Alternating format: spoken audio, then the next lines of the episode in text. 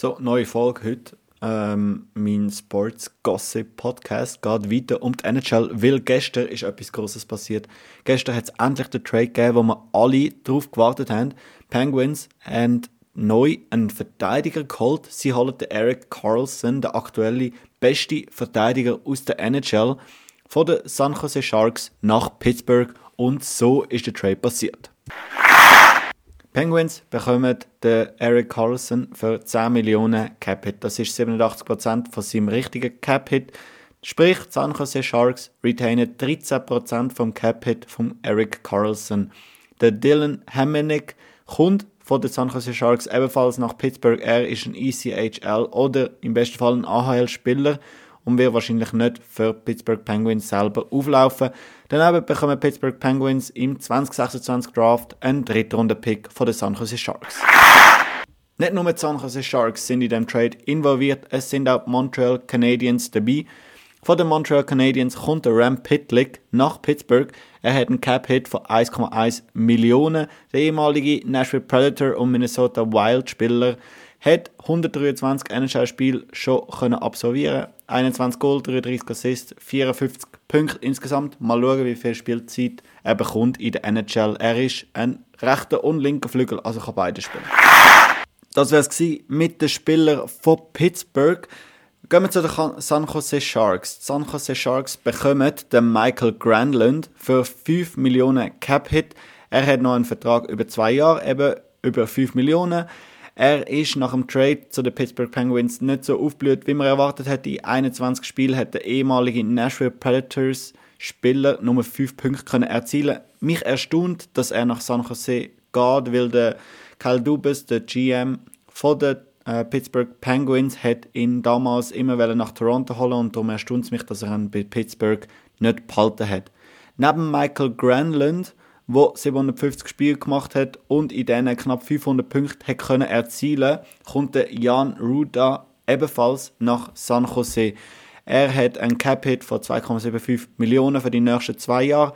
Er ist natürlich bekannt für seine zwei Cups mit Tampa, wo er Back-to-Back -back gewonnen hat, erst gerade äh, in den vergangenen paar Jahren. Er hat 294 Spiele schon in der NHL gemacht, 70 Punkte dabei können erzielen und hat 56 Spiele gemacht in der einen Saison, wo er für die Penguins gespielt hat. Er ist ein undrafted Spieler. 2024 bekommen die San Jose Sharks auch noch den First Round Pick von den Pittsburgh Penguins, aber nur, wenn der Top 10 ist. Von den Montreal Canadiens bekommen die San Jose Sharks den Mike Hoffman für 4,5 Millionen Cap Hit und das aber nur für ein Jahr. Er hat in seiner Karriere schon fast 700 NHL-Spiele gemacht und steht dort bei 464 Punkten. Es ist ein sehr kleines Risiko für die San Jose Sharks. Jetzt ist natürlich die grosse Frage, was bekommen die Montreal Canadiens in dem Deal? Sie bekommen den Jeff Petrie zurück. Er hat ein Jahr für Penguins gespielt. Vorher hat er acht Jahre schon bei Montreal äh, Eishockey gespielt. Sie bekommen dann für 75% von seinem Vertrag sprich 4,7 Millionen. Der Rest äh, wird von Pittsburgh gedreht und das für die nächsten zwei Jahre. Er hat schon 868 Spiele in der NHL gemacht, 353 Punkte dabei können erzielen. Montreal bekommt noch einen Goalie. Sie bekommen den Casey the Smith, den Ersatzgoalie von den Pittsburgh Penguins. Er hat noch einen Vertrag über ein Jahr, über 1,8 Millionen Cap. Er ist ein tiptop Ersatzgoalie, aber leider nicht mehr. Er hat 138 Spiele für Pittsburgh Penguins gemacht. Die Montreal Canadiens bekommen noch den Nathan Legar. Er ist ein AHL-Spieler mal schauen, ob er sich in der NHL bei den Montreal Canadiens kann durchsetzen kann. Und sie bekommen 2025 den Second Round Pick von den Pittsburgh Penguins. Jetzt ist natürlich die grosse Frage, wer gewinnt den Trade? Ganz klar, ich habe einen grossen Verlierer. Und ein großer Verlierer ist für mich, das sind Montreal Canadiens. Ja, sie bekommen den Jeff Petrie zurück. Er war acht Jahre bei ihnen. Gewesen. Das ist tiptop. Sie bekommen den Casey the Smith. Das ist ein Ersatzgoalie. Mehr definitiv nicht. Das hat er bei Pittsburgh gezeigt. Sie bekommen nur einen Second-Round-Pick. Aus meiner Sicht macht das für Montreal nicht mega viel Sinn an dem Ort, wo sie im Moment stehen. Die San Jose Sharks sind für mich definitiv gut aus dem Trade rausgekommen, weil mit dem Michael Grandland haben sie noch einen Spieler für zwei Jahre für 5 Millionen. Das Risiko ist nicht so hoch. Vielleicht in einem Jahr können sie flippen an der Trade Deadline, bekommen nochmal etwas aus dem Deal raus. Sie bekommen den Jan Ruta und bei ihm ist genau das Gleiche. Er hat den Cup schon gewonnen.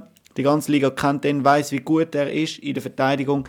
Das tut mir als Penguins-Fan definitiv weh, weil für 2,75 Millionen ist er einfach ein Top-Verteidiger und das werden San Jose Sharks sicher in Trades können ausnutzen. Der Mike Hoffman, wie gesagt, ist ein sehr kleines Risiko und darum eigentlich auch tiptop die Acquisition von San Jose, wo wahrscheinlich an der Trade Deadline geflippt wird, weil er halt wirklich schon fast einen halben Punkt pro Spiel Spieler ist, was immer wirklich gefragt ist.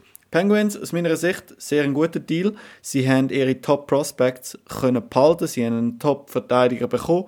Ähm, weh tut ein bisschen der Jan Ruta, aber für 10 Millionen der Carlson finde ich tiptop. Äh, mal schauen, wie lange er auf dem Niveau wird können spielen.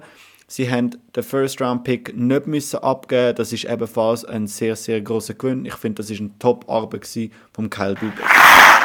So, und jetzt bin ich auf deine Reaktion gespannt von dem Trade. Wer ist dein Gewinner? Wer ist dein Verlierer? Wie erstaunt bist, dass kein First äh, Round Pick über den Tisch gegangen ist? Wieso macht das Montreal? Das frage ich mich bis jetzt. San Jose, ja, wie gut siehst du ihre Ausgangslage? Wie fest hilft ihnen das? Und wie siehst du es für Pittsburgh? Ist die Verteidigung jetzt besser, schlechter, anfälliger, weil sie halt ein bisschen älter geworden ist? Mal schauen. Es wird sicher eine tiefere Analyse von der Verteidigung der Pittsburgh Penguins in Zukunft geben. Danke fürs Hinhören und tschüss.